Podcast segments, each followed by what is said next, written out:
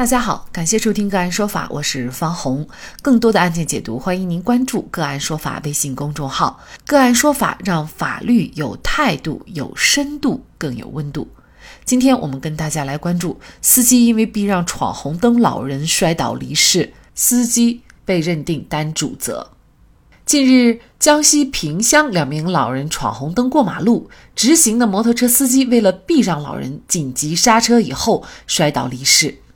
据此前报道。监控视频显示，摩托车司机摔倒以后，两名老人停留几秒以后离开，路人帮忙拨打幺二零，但摔倒的司机经抢救无效死亡。该报道显示，警方认定摩托车驾驶员超速且未在最右侧车道，并对路面情况疏于观察，遇行人过人行横道没有提前停车让行，并且操作不当，负事故主要责任。两名老人闯红灯承担次要责任，分别向死者家属赔偿十万元。在该则报道的网友评论中，有网友表示：“若司机避让闯红灯行人摔倒离世，要担主要责任，那以后再遇到闯红灯的人该怎么办？”也有网友认为，摩托车不仅超速，并且没有在最右侧车道行驶，警方如此认定合理。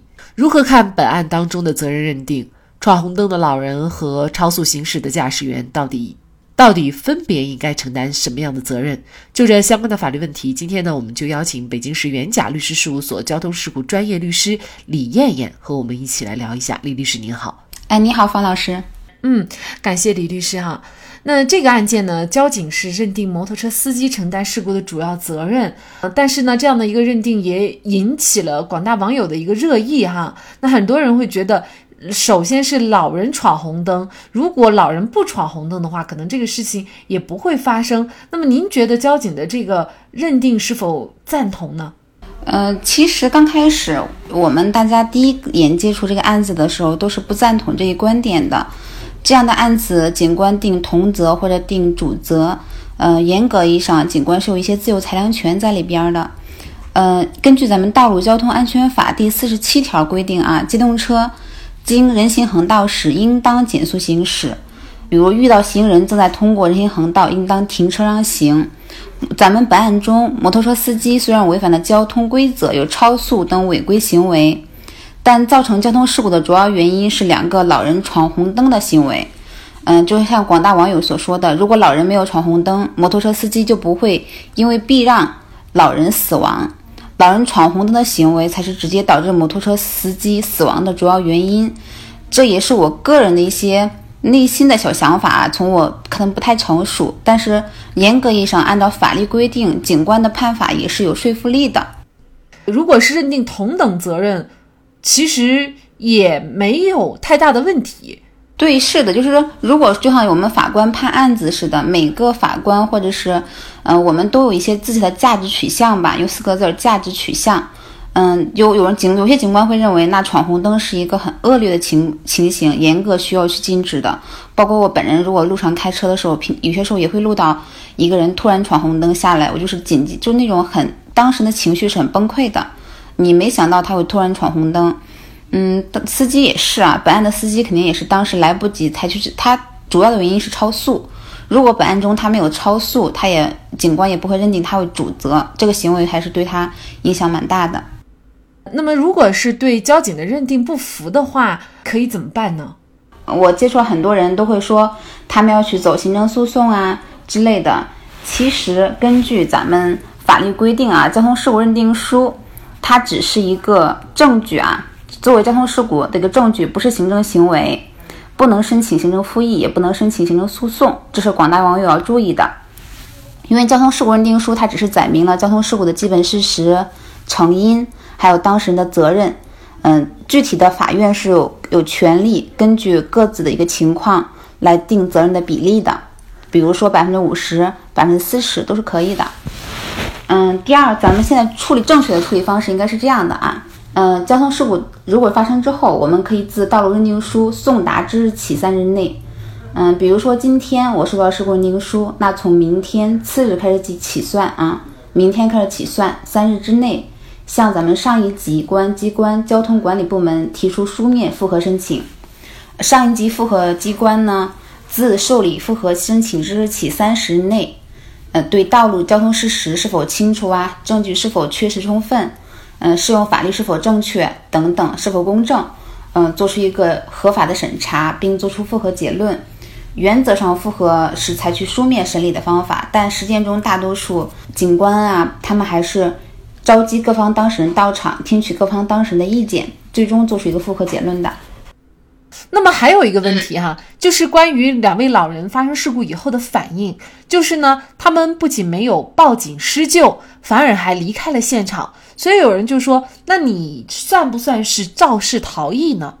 嗯，这个情况啊，原则上认为的话，它不属于逃逸的行为。嗯，根据咱们最高院关于审理咱们交通肇事刑事案件若干法律的规定的解释吧，嗯，第三条啊，我记得是。交通肇事后逃逸是指发生交通事故后，咱们为逃避法律追究而逃跑的行为。本案中，两位老人主观上没有逃避法律追究而逃跑的一个目的，其他本身可能认为跟自己没有关系，这个事情与自己无关，也没有采取报警。通过视频来看，嗯，就是很漠然的就走了。他这肯定是认为自己无关的，但是呢，他是具有配合调查的义务的。如果在交通事故，中双方已经发生接触，比如本案中，咱们另外换一种场景去假设，他双方已经接触了，摩托车碰到老人之后，老人还是坚持离开现场，即使是离开的一方认为自己没有责任，也有可能被认定为逃逸。本案中是没有接触的，所以说老人以为跟自己没有关系，嗯，这种符合咱们普通大众的一个逻辑啊，所以说摩托车老人是没有接触，不属于逃逸。但交通事故的发生。不是以接触为原则，好多事故中，就像本案中，虽然是没有接触，但是它也是交通事故。那在您看来，就是您作为律师的角度，您觉得这个老人的责任应该是什么呢？我认为老人的话，应该啊，在我个人的一个想法里里边儿，嗯，警跟警官可能看法不太一样啊。我认为是应该是同等责任。当然，警官的一个判罚，我也是能够认可和服从的，只是说从我内心的一个价值取向来讲。嗯，我认为这样子判的可能更公平合理些。对我对于这种闯红灯的行为，可能是比较认为它是一个高等级的、一更严重的一个违规行为。如如果说摩托车司机啊，他存在超速，本案中超速未在右侧行道路通行呀，对面疏于观察，对行人操作不当，摩托车的确有诸多不当行为。嗯，但是如果没有两个老人闯红灯在先。摩托车也不会因为避让而摔倒，这是咱们普通大众的一个想法。假设现在我们司机没有任何过错，正常驾驶驾驶，那闯红灯的行为，大多数在好多案件中都是主责的一个行为，甚至说全责。呃，落实到具体的责任这方面，可能就是赔偿的数额就要大大的增加了，是吗？嗯，对，是的。如果是全责，是不是还涉及到一个交通肇事罪的这样的一个刑事责任呢？呃，如果说老人是全责的话，那肯定涉及到一个刑事责任的问题。如果本案中老人是全责或者是主责的情况，但咱们本案中，嗯，如果说判老人主责，那也是不太公平的。的确，司机是有一些超速行驶啊、违规操作的行为。因为交通事故的认定就要看双方的过错行为。嗯，比如说咱们经常说的逃逸就要负全责，其实也是要根据不同的案件。就针对具体的情况具体来分析的，要看双方的过错行为来认定。如果是说，呃，老人不承担这个主要或者是全责，只是一个同等责任，或者是像本案当中交警认定的次要责任的话，那么也就只涉及到一个赔偿的问题了哈。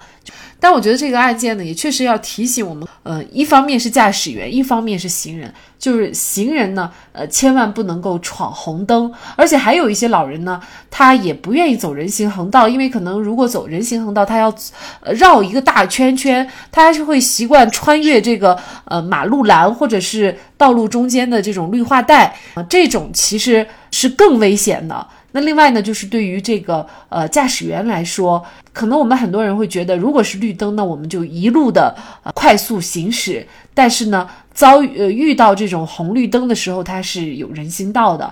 一旦有人行道或者交叉路口，还是应该多观察，哪怕它是绿灯。也希望李律师能给我们做一些呃更具体的提醒。刚才再补充一点，就是我们刚才说了，对交警认定不服的话，可以申请复核，但还有另外一种方式，可以申请新访。但是新访这种方式一般都是，比如说好多人他不太明白复核这个过了复核期三天过去之后，他走的一个另外一种途径，就是走新访的程序。其实也是交警部门内部的一个新访办去处理这个事情。嗯，在路上呢，还是就是我刚一直强调的问题。这个案子其实我刚开始在采访广大网友的时候问您说这个赞同是不是主责这个观点？原则上，警官出了认定书，我们肯定是要服从的。如果说不太认可，那我们只能说新复核和新访。呃，像您说的这个信访哈，其实在有一些案件当中啊。很多律师是不建议去信访的，也就是，但是在这个交通事故认定上，如果过了三天的复核期，呃，其实信访也是可以起到一定作用的，是吗？对，是的，它给我们平常的那种信访还是不太一样的两个概念啊。这种信访有些时候还是可以解决我们一些当事人的一些问题吧。有些时候的确是有冤情，那可能一开始这个证据没有取得，没有到位。后边我们取得新的证据，足以对案件产生一个实质性的影响，那这个程序还是有必要走的。就是信访申请书，其实就相相当于一个复核申请书提交上去就可以了。他们只是一种两种不同的处理方式。而且信访这个是在交警内部的这个信访部门，并不是呃其他的信访部门，是吗？对对是的。看到有人因为避让自己而摔倒，哪怕不方便扶起。至少也应该报警或者拨打幺二零急救，何况自己是闯了红灯的。闯红灯看似只是一个交通违法行为，但它的后果却酿成了命案。所以勿以恶小而为之。好，在这里再一次感谢北京市元甲律师事务所交通事故专业律师李艳艳。